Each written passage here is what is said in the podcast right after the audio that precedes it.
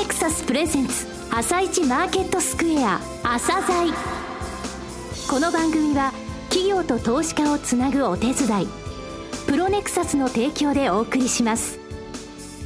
皆さんおはようございます。アシスタントの玉木葵です。それではスプリングキャピタル代表チーフアナリストの井上哲夫さんと番組を進めてまいります。井上さんよろしくお願いします。よろしくお願いします。今日も楽しみな企業をゲストにお招きしています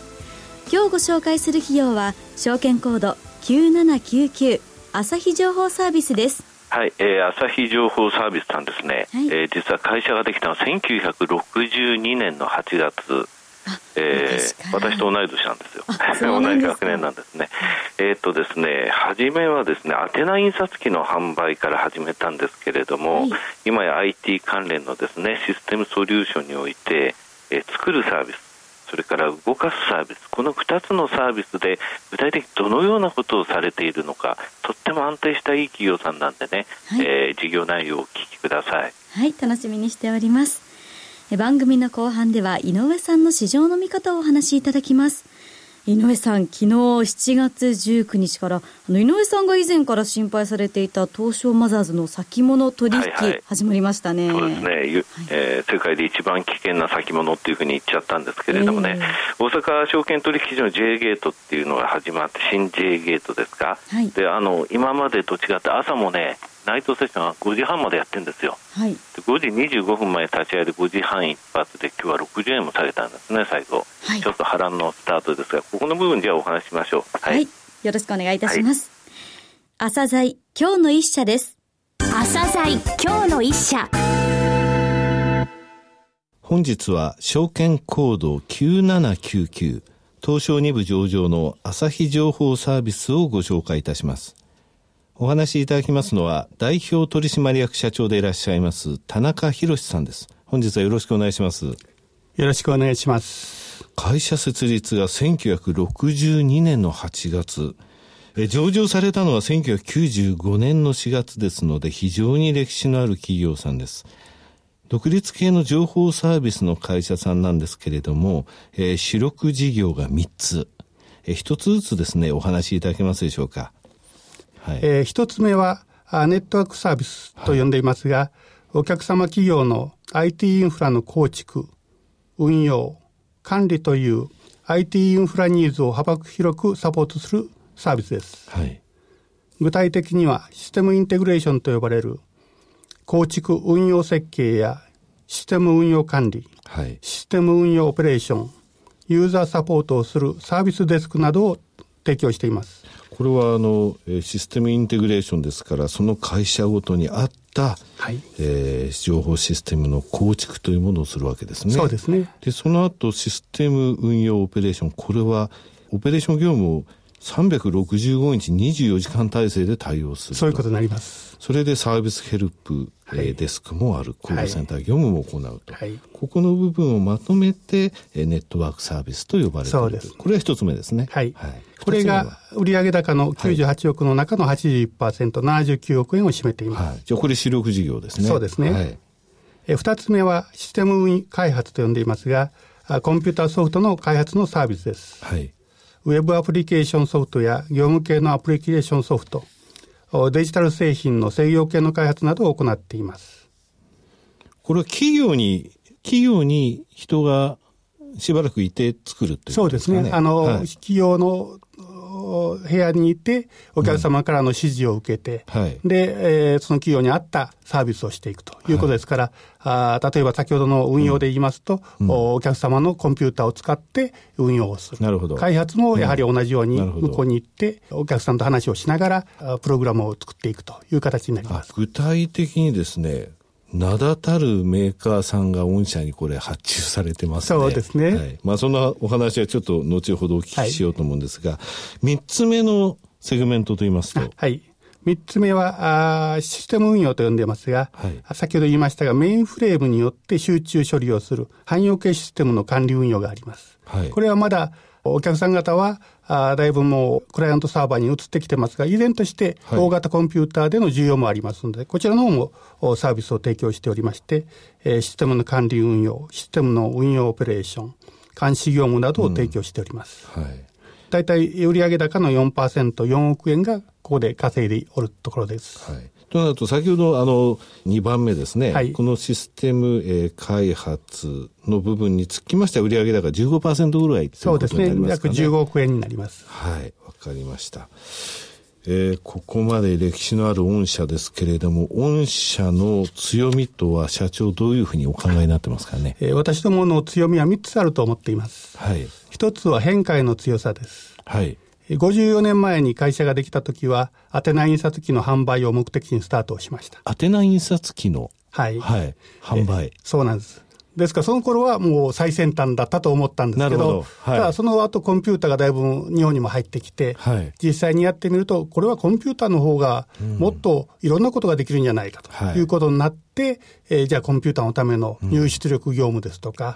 うん、メインフレームの運用サービスですとか、やってるうちにだんだんお客様の方は、ね、ネットワークサービスの移っていかれたんで、やっぱりそちらの方に。業種でいうと、精密から情報通信の方に移行してきたということですかね。はい、はいすみません、お話をなんか。あいえいえ、そうありません。はい、あの、そういうお客様の気持ちを先取りするような仕事に進んできたことが、はい、え私どもの強さだろうというふうに思ってます。変われる種だったわけですね。そうですね。二つ目は、高品質のサービスです。えー、社員は正社員によるスキルの高い技術者を揃えてまして、はい、えー、仕事の中で成長を感じるという気持ちを持ってまして、高いモラルとモチベーション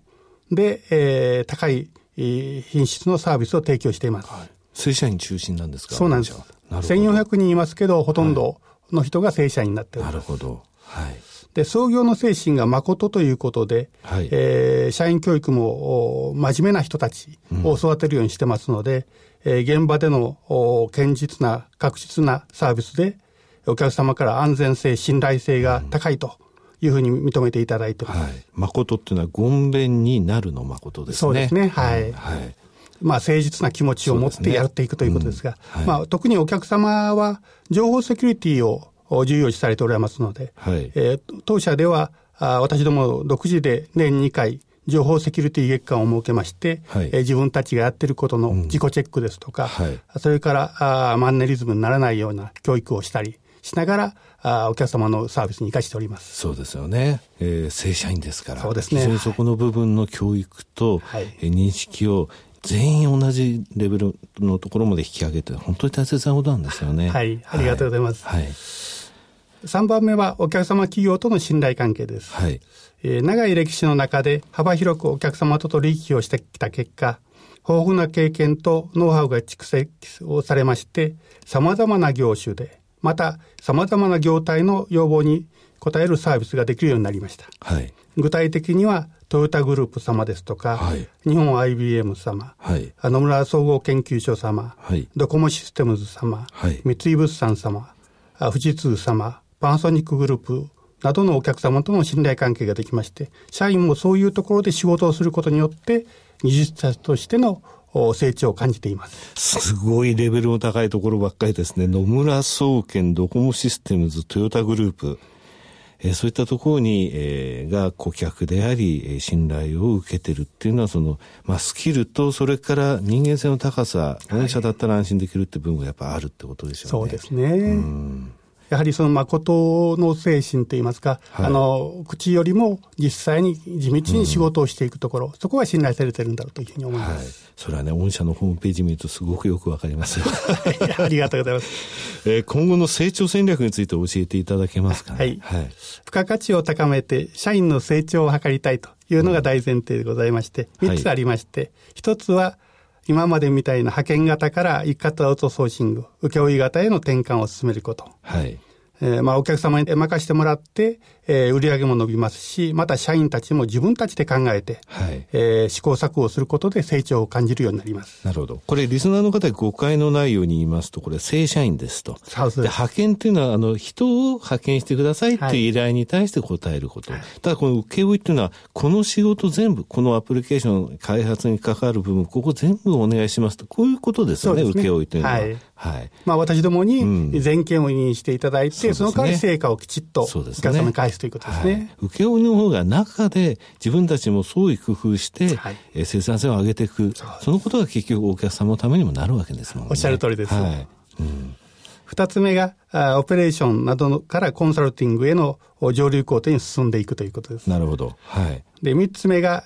エンドユーザーとの直接取引を増やしていくということで、はい、社員はお客様からの声を直接聞くことによって、まあ、あ怒られる時もありますし、褒められることもあるんですが、はいはい、あ良いところを伸ばして悪いところを直すということができます。はい。まあ、そういう3つの成長戦略を抱えていますが、そのためには、優秀な人材の確保と技術力の向上が重要な課題となっています。はい、一つは IT スキル標準、ITSS と言ってますが、これをもとにした行動技術者の育成を図っております。はい、二つ目は、チームで仕事をするためのマネジメント能力、接触力を備えたコアリーダーを育成しようとしております。請負では必要ですしね、そうですね。ねはい、プロジェクトマネージャーがきちっとしてれば任せられるよということをお客様はよく言われます。はい、なるほど。はい。で、三つ目は、お客様への改善提案です、うん、言われたことだけをやるんではなくて、はい、こういうふうにするともっと良くなりますよと、はい、ということを社員が訴えかけることによって、お客様に安心感を持っていただくということでございます。なるほど。えー、株主還元であります配当金についての御社の考えというのを教えていただけますでしょうか。はい、えー、配当は安定的、継続的に行うことにしています。はい。配当成功は40%を目安としています。高いですね。はい。はい、えー、昨年度は年間で1株当たり30円。はい。えー、配当成功が47.7%になっております。はい。配当利回りが大体3.4%となっておりますので、はい、あの株主様には安心して、うん、えー、株を持っていただける状態になっております。はいうん、また、株主優待制度もありまして、はい、1000株以上の株主様には、カタログギフト5000円コースを申請しています。はい、また、株主総会終了後に株主懇談会を開催し、直接株主様からの声をお聞きして非常に参考にさせていただいております。株主総会の後に懇談会。はい。これあの、いくつか私もあの、そういう企業さん存じ上げてるんですが、はい、非常に評判いいんですよね。そうですね。はい。あの、株主様からは、社長と話ができる企業は珍しいという話をされてまして、はい。えー、また来年来るよと言っていただいております。はい、ね。ファン投資家っていうものは個人でですね、はい、えー、やはりそういったところから広がっていくんですね。はい。うんえー、最後になりましたが、リスナーに向けて一言お願いします。IT サービスはお客様が企業様で、あまり一般の方には馴染みがないということと、大きな企業の子会社ではなくて、独立系の企業であることから、あまり個人と株主様には名前が知られていませんが、私どもの持ち株の85%は個人株主様に持っていただいています。個人株主様に長期に持っていただけると、人材を長期安定的に育てて、より高度な IT サービスを提供したいという私どもの経営方針が進めやすいので非常にありがたいと存じています。4年前の創立50周年を機会に AIS ビジョンとして企業理念や経営指針、行動指針を社員と一緒に作って今のサービスの中で活かしています。これからも健全経営で安定した成長を図っていくことはもちろんお客様に満足していただけるとともに社員が成長を感じられるサービスを提供していきたいと考えています。これからもご支援をよろしくお願いします。田中さん、本日はどうもありがとうございました。今日の一社、朝日情報サービスでした。さらに井上さんに朝日情報サービスについてお話しいただきます。はい、えー、朝日情報サービスさんですけれどもね、はい、ここ5年間のですね、えー、スプリングキャピタル社3300社ぐらいでの順位ですけれども、はい、えー、古い方から847位、えー、682位、457位、591位、611位、はい、上位30%に、ね、ずっと入ってる350社ぐらいの一社なんですよ、えー、安定してますでしょ、はい、であの企業さんあの顧客の名前が出ましたよね、えー、トヨタ野村総研ドコモシステムですね、えー、三井物産パナソニック富士通日本 IBM、はい、これメーカーあの車のメーカー電機のメーカー商社金融シンクタンク。そして、えー、いわゆる、えー、携帯、えー、どこもかしくもトップに入ってるんですよね。すごいですね。こういうところのその制御系なんかを作っどれぐらい信頼感があるかということですね。はい、これ、アテナ印刷機62年に始めたんですけど、大阪の、えー、出なんですよね、はい、朝日事務機って。で、大阪の会社多いんですよ。海外の結構面白いぞ、これはってものを輸入して、それを販売するところから始めて、えー、それから事業を拡大して変えていくってことですね。はい、でこの会社は66年、1966年12月には、す、え、で、ー、に IBM のデータエントリー業務を始め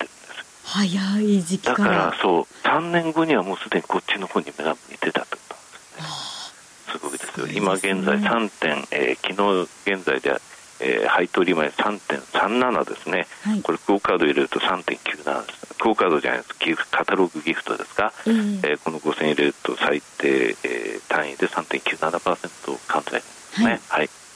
いやもう情報系の会社ということで、やっぱ信頼感、とても大事ですね、誠実の誠という、ね、ニコニコしてね、本当、社長さんあの、えー、怒ることあるのかしらっていうのが社長さんでしたよね。はい、はい。ありがとうございました。それでは一旦お知らせです。企業ディスクロージャー IR 実務支援の専門会社プロネクサス。上場企業のおよそ6割2200社をクライアントに持つこれはアジア証券印刷の時代から信頼と実績を積み重ねてきたからこそ。さらにプロネクサスが目指すのは企業と投資家をつなぎ日本の株式市場を活性化させることです。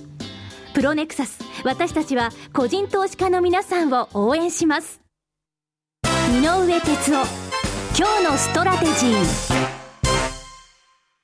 それでは井上さん、後半の解説もよろしくお願いいたします。後半ですけどもね、はい、さあ今日も任天堂でディールするぞっていう気持ちでいる人がたくさんいると思うんですけどもね、えー、任天堂は昨日出来高、売買代金7036億円、はい、え東証一部全体23.4%、2位のソフトバンクの7.6倍。トヨタ3位トヨタの12.2倍。本当にすごいことになっちゃってるんですけれどもね、はい、これね100株単位なんですよ、はい、で昨日の終値でいくとね318万円なんですよね、はい、売り買いするのに。でねちょっと怖いのが去年のファナックがね、えー、やっぱり同じようなことでその信用の残高っていうものがね結局お持ちになったことがあるんですよ、えー、で今日発表されますんで、えー、先週末の、えー、信用の残高ちょっと要注意ですかね。見てほしいと思います、はい、信用というところでいうと昨日から始まった J ゲートの東証マザーズなんですが、えー、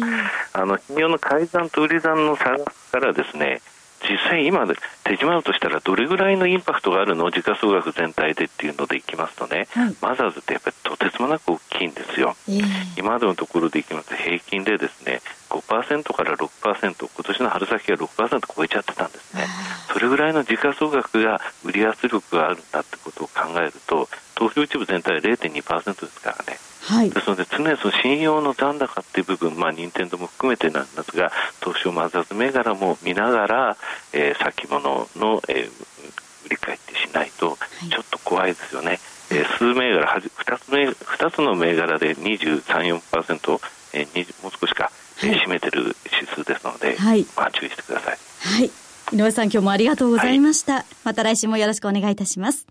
この後は東京市場の寄り付きです朝鮮この番組は企業と投資家をつなぐお手伝いプロネクサスの提供でお送りしました。